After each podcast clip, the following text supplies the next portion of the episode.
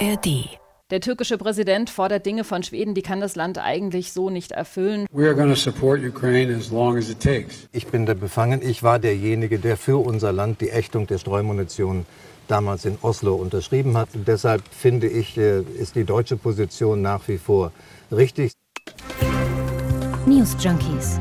Verstehen, was uns bewegt. Ein Podcast von RBB24 Inforadio. Hallo und herzlich willkommen zu einer neuen Folge von den News Junkies heute am Montag, dem 10. Juli mit Lena Petersen und Lisa Splanemann. Hi. Wir sprechen heute über eins der, ja, man kann es schon fast sagen, entscheidendsten Ereignisse des Jahres. Ab morgen trifft sich nämlich die NATO zum NATO-Gipfel in Litauen, um über die künftigen Strategien zu sprechen. Dazu gehört zum Beispiel, Schweden will NATO-Mitglied werden, aber die Türkei stellt sich bislang quer. Der ukrainische Präsident Zelensky wurde zum Gipfeltreffen eingeladen eingeladen und auch die Ukraine will dem Bündnis beitreten. Aber kommt es wirklich zum Durchbruch? Wie wahrscheinlich ist es, dass Schweden und die Ukraine in Zukunft NATO-Verbündete werden? Das besprechen wir heute bei den News Junkies. Und wenn ihr keine Folge mehr verpassen wollt, dann abonniert uns auch gerne in der ARD Audiothek. Morgen geht's also los. In Vilnius, der Hauptstadt von Litauen, trifft sich das Bündnis. Der NATO-Gipfel geht bis Mittwoch. Aber was ist überhaupt so ein Gipfel? Das wollen wir jetzt erstmal genauer anschauen. Also bei diesem Treffen wie dem ab morgen kommen wichtige führende Politiker der Mitgliedsländer zusammen. Dazu kommen dann die jeweiligen Außen- und Verteidigungsminister sowie die Vertreter der verbündeten Partnerländer. So beschreibt es die Bundesregierung. Und grundsätzlich würden diese Gipfeltreffen dazu dienen, sicherheitspolitische Strategien abzusprechen und dazu dann mit abschließenden Erklärungen den Zusammenhalt des Bündnisses zu verstärken. Also erklärt es die Bundesregierung auf ihrer Website. In der Regel haben diese Treffen in der Vergangenheit alle zwei Jahre stattgefunden. Spätestens mit dem Angriffskrieg auf die Ukraine sind solche Gipfel aber noch viel wichtiger geworden. Vielleicht auch deshalb hat zuletzt die Häufigkeit dieser Treffen auch einfach zugenommen. Gerade erst, nämlich Ende Juni 2022, fand der letzte NATO-Gipfel in Madrid statt. Und da spricht das Bundesverteidigungsministerium von einem historischen NATO-Gipfel. Auf diesem Gipfel wurde nämlich ein strategisches Konzept beschlossen, wie das Bundesverteidigungsministerium erklärt. Es bekräftige die Werte, den Zweck und die Aufgaben der NATO. Darüber hinaus liefere es eine gemeinsame Bewertung der Sicherheitsherausforderungen, vor denen die Allianz stehe. Dieses Konzept skizziere die politischen und militärischen Aufgaben, die die NATO angehen wird. Also das alles muss man natürlich dann auch noch mal in den historischen historischen Zeitpunkt einordnen, kurz nach Beginn des Angriffskriegs auf die Ukraine. Dann eben so ein NATO-Treffen mit einer entsprechenden Wichtigkeit im letzten Jahr. Das war also einer der Schwerpunkte beim Gipfeltreffen letztes Jahr. Worum geht es inhaltlich aber ab morgen in Vilnius? Lisa, lass uns da mal ein bisschen genauer mhm. drüber sprechen. Also zu den großen Schwerpunkten bei dem Treffen ab morgen und übermorgen geht es einerseits natürlich um die Ukraine, also darum, wie es jetzt zum Beispiel strategisch weitergehen könnte, wie die Ukraine künftig weiter unterstützt werden kann, also zum Beispiel aus militärischer Sicht. Über Streumunition gab es im Vorfeld auch schon eine große Debatte, darauf kommen wir auch gleich nochmal zu sprechen. Und und eine weitere Rolle dürfte auch der Bündnisbeitritt von der Ukraine spielen. Auch das wollen wir uns gleich nochmal näher anschauen. Zu den Schwerpunktthemen hat sich auch Korrespondentin Sophie Donges heute Morgen im RBB24 Inforadio geäußert und sie hat das alles so zusammengefasst. Ja, die große Frage, die jetzt über allem steht, ist ja, wie geht es mit der Ukraine weiter? Sollte der Krieg dann mal zu Ende sein? Also welchen Status bekommt sie? Und da ähm, sind sich die Länder nicht unbedingt einig. Also ein Beispiel, die osteuropäischen Länder, das Baltikum, die fordern einen konkreten Fahrplan. Andere Länder, zum Beispiel auch die USA, haben gesagt, so schnell kann es noch nicht gehen. Da müssen auch noch Reformen im Land passieren. Das wird eine große Frage sein. Die Frage natürlich auch, wie unterstützen wir konkret jetzt weiterhin im Kriegsfall? Andere Themen sind noch die Frage um das Geld. Wie viel viel, wie viel wollen, sollen die NATO-Länder künftig überhaupt für die Verteidigung ausgeben. Ja, und ein weiterer wichtiger Punkt in Vilnius in diesem Jahr ist auch Schwedens NATO-Beitrittswunsch. Schweden und auch Finnland haben im letzten Jahr gesagt, sie wollen der NATO beitreten. Auslöser war der Angriffskrieg auf die Ukraine im Frühjahr des letzten Jahres. Anfang April gab es dann grünes Licht zumindest für Finnland. Und seitdem gehört das Land zu den rund 30 NATO-Mitgliedstaaten. Ja, und äh, dass Schweden wiederum ein Jahr später immer noch nicht zur NATO gehört, liegt in erster Linie an der Türkei. Neben Ungarn sei die Türkei nämlich das einzige der 31 NATO-Länder, dessen Parlament die Beitrittsakte Schwedens noch nicht ratifiziert habe, so Zeit Online in einem aktuellen Artikel. Gibt die Türkei grünes Licht, dann werde auch Ungarn nachziehen, so schätzen es Experten ein. Aber jetzt die große Frage natürlich, warum sperrt sich die Türkei aktuell überhaupt gegen den Beitritt Schwedens in die NATO? Und das wollen wir uns jetzt mal genauer anschauen. Da kommen auch mehrere Dinge zusammen. Offiziell heißt es von türkischer Seite, dass Schweden zu wenig gegen Terroristen tue. Die Süddeutsche Zeitung schreibt, damit meint er, also Erdogan, einerseits die verbotene kurdische Miliz PKK, andererseits die Anhänger von Fethullah Gülen, den er für den Putschversuch in der Türkei im Jahr 2016 verantwortlich macht. Ja, und man muss auch natürlich ganz klar sagen, die Türkei hat eine starke Position. Schweden braucht die Zustimmung der Mitgliedstaaten, um in der NATO aufgenommen zu werden. Und jetzt ist es eben so, dass die Türkei entsprechend Forderungen stellt. Und diese Forderungen, die kann Schweden wiederum eigentlich gar nicht leisten. Das sagt Korrespondentin Sophie Donges. Stichwort Schwedens Meinungsfreiheitsgesetze. Die PKK-Fahnen auf den Straßen sollen verboten werden, möchte Erdogan gerne. Oder auch die Koranverbrennungen, die in Schweden ja auch rechtlich gesichert sind durch das Meinungsfreiheitsgesetz. Und dann hat der türkische Präsident ja auch noch andere Wünsche. Da geht es um Kampfflugzeuge aus den USA, um diese F-16, die er derzeit nicht bekommt. Und wir wissen ja auch, er ist ja auch ein ja, guter Verhandler, sage ich mal. Und das Thema Schweden ist eine gute Verhandlungsmasse für ihn, um vielleicht auch bei anderen Themen in den nächsten Tagen sich durchsetzen zu können. Ganz aktuell kommt noch eine neue Bedingung Erdogans dazu. Er hat sich heute am frühen Mittag geäußert. Die Gespräche, die Türkei soll EU-Mitglied werden, die sollen an Fahrt aufnehmen. Dazu Türkei-Korrespondent Uwe Lüb heute Mittag im RBB24 Inforadio. Offenbar am Flughafen kurz vor Erdogans Abflug nach Vilnius zum NATO-Gipfel ähm, hat er nochmal eine Pressekonferenz gegeben und in solchen Fällen liest er meistens ab und das war jetzt äh, gerade in der Tat anders. Er hat sich von seinem Manuskript gelöst, hat seine Zuhörerinnen und Zuhörer sehr genau angeschaut und ganz klare Sätze gesagt, wie wir wollen Mitglied der Europäischen Union werden. Wir wollen nicht wieder 50 Jahre warten, bis denn dann mal endlich Gespräche in Gang kommen und hat an dieser Stelle äh, quasi ein neues Jungtim geschaffen, nämlich wenn die EU beitritt Beitrittsgespräche mit der Türkei jetzt wirklich mal neuen Schwung bekommen und, und er diese Zusicherung bekommt, dann kann er sich vorstellen, auch äh, dem Beitrittswunsch Schwedens zuzustimmen. Im Hintergrund laufen jetzt weitere Gespräche und der Beitritt Schwedens in die NATO wird ab morgen auch offiziell auf dem Gipfel Thema sein. Jetzt muss man natürlich abwarten, ob und wie schnell es da zu einem Ergebnis kommen könnte. In dem Schweden-Zusammenhang, einige Experten sagen sogar, dass möglich wäre, dass die Gespräche mit der Türkei schon vor dem Gipfel so gut laufen könnten, dass Schweden schon vorher eine Zusage bekommt. Zu Redaktionsschluss jetzt hier unserer Zeit am frühen Nachmittag war das noch nicht der Fall. Müssen wir eben weiter beobachten und abwarten, was da noch kommt. Auch die Ukraine will rein in die NATO und das nicht erst seit gestern, sondern schon seit Jahrzehnten. Das wird bei dem Gipfel in Vilnius auf jeden Fall auch ein Thema sein.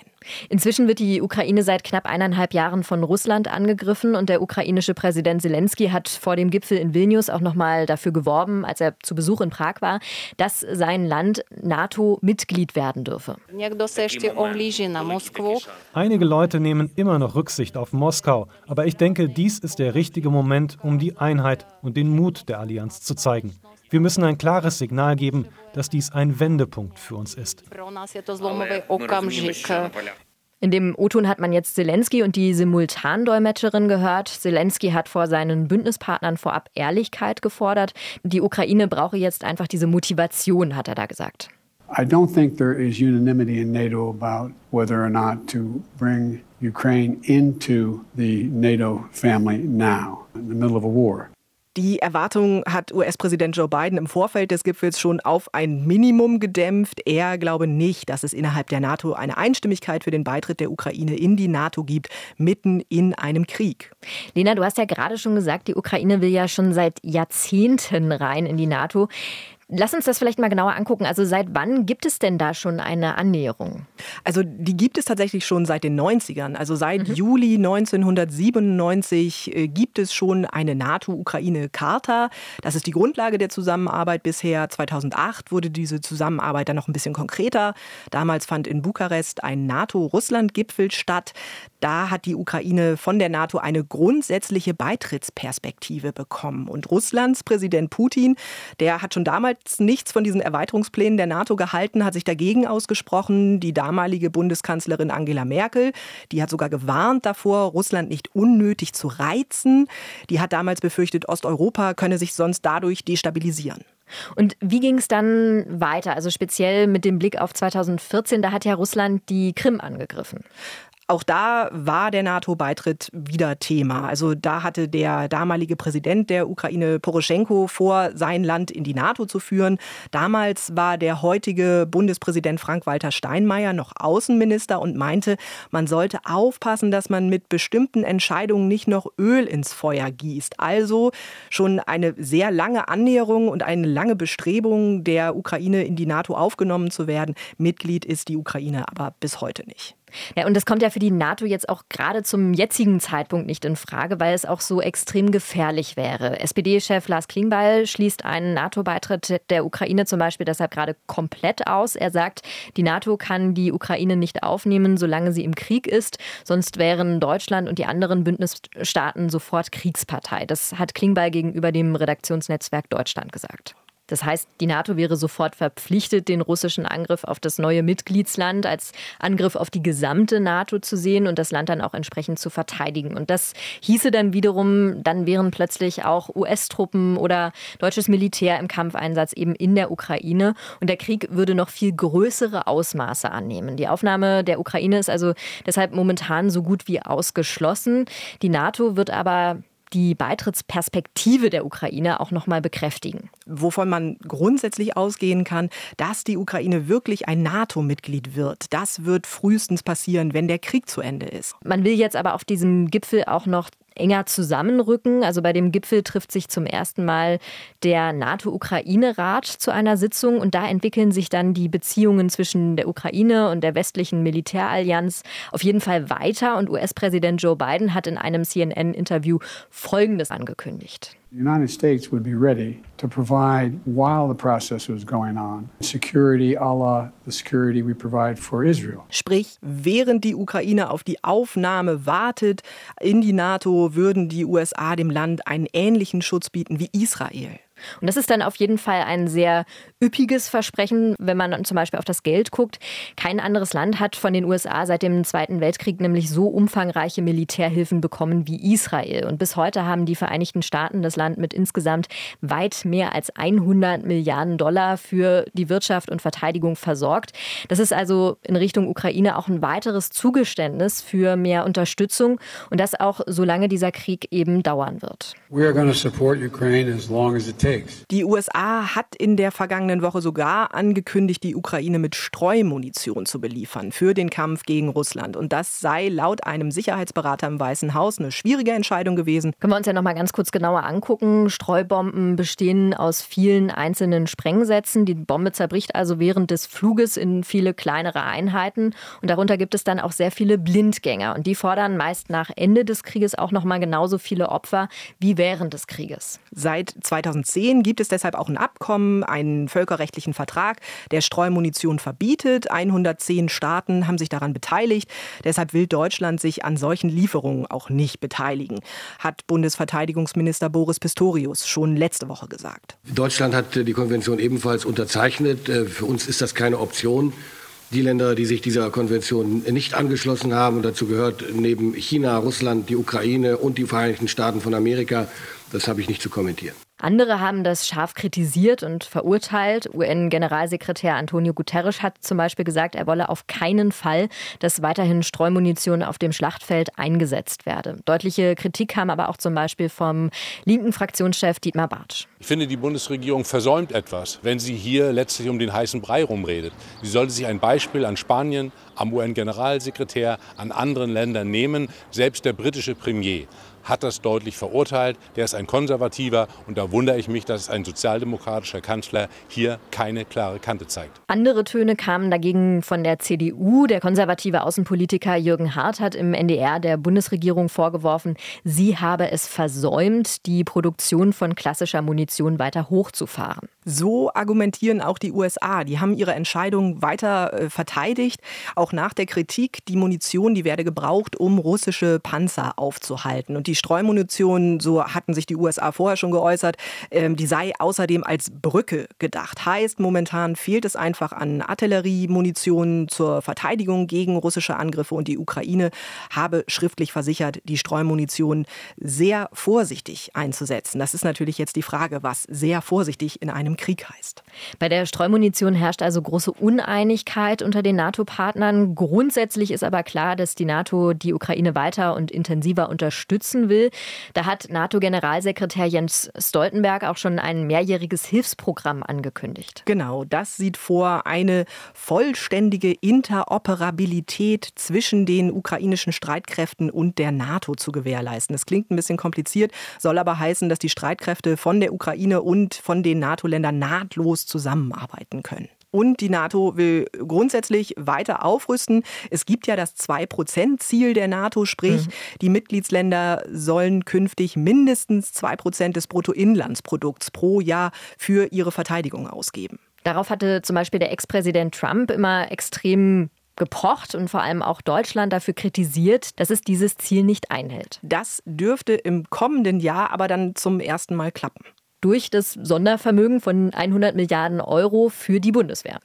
Lena, dann lass uns noch mal zu der Eingangsfrage zurückgehen. Was sind jetzt die Erwartungen an den Gipfel? Ja, fangen wir mal mit dem NATO-Beitritt Schwedens an. Mhm. Gehst du jetzt davon aus, dass diese Blockadehaltung von der Türkei, dass die sich während des Gipfels in Vilnius wirklich auflöst? Ich kann mir vorstellen, dass es da Fortschritte geben wird. Also da laufen jetzt diverse Gespräche auch im Hintergrund, das haben wir ja kurz angesprochen. Jetzt hat aber die Türkei bzw. Erdogan eine neue Forderung, eine Bedingung aufgestellt im Zusammenhang mit dem EU-Beitritt der Türkei. Und da muss man jetzt natürlich abwarten, inwieweit da die NATO darauf reagiert, reagieren kann. Ob das vielleicht auch zu weitgehende Themen sind, muss man natürlich jetzt abwarten, wie sich die Gespräche da entsprechend entwickeln. Weil ja die NATO für einen EU-Beitritt auch erstmal überhaupt nicht der richtige Ansprechpartner ist, muss man ja, ja auch sehen. Ja, vollkommen richtig. Und Lena, äh, dann noch mal die Frage an dich. Was denkst du, wie sehr wird die Ukraine darauf pochen, dass sie dann auch endlich in das Militärbündnis aufgenommen werden kann? Also ich glaube schon sehr. Ich glaube, der ukrainische Präsident Zelensky, der wird es auf jeden Fall nochmal sehr öffentlichkeitswirksam einfordern. Das geht ja auch um den Schutz seines Landes, ganz klar. Erfolgreich wird er damit aber voraussichtlich nicht sein, glaube ich nicht. Also mhm. dafür haben sich die Mitgliedsländer, vor allem die mächtigen USA, schon viel zu klar positioniert vorab. Die haben ja der Bitte im Vorfeld einfach schon eine sehr klare Abfuhr erteilt. Aber klar ist ja auch, das wird zum Beispiel weitere Unterstützung für die Ukraine geben. Die NATO will enger mit dem Land zusammenarbeiten und die NATO will insgesamt einfach stärker werden und sich finanziell auch besser aufstellen. Das war's von uns. Wir hören uns morgen wieder und sagen bis dahin. Ciao. Tschüss. Macht's gut. News Junkies. Verstehen, was uns bewegt. Ein Podcast von RBB24 Inforadio. Wir lieben das Warum.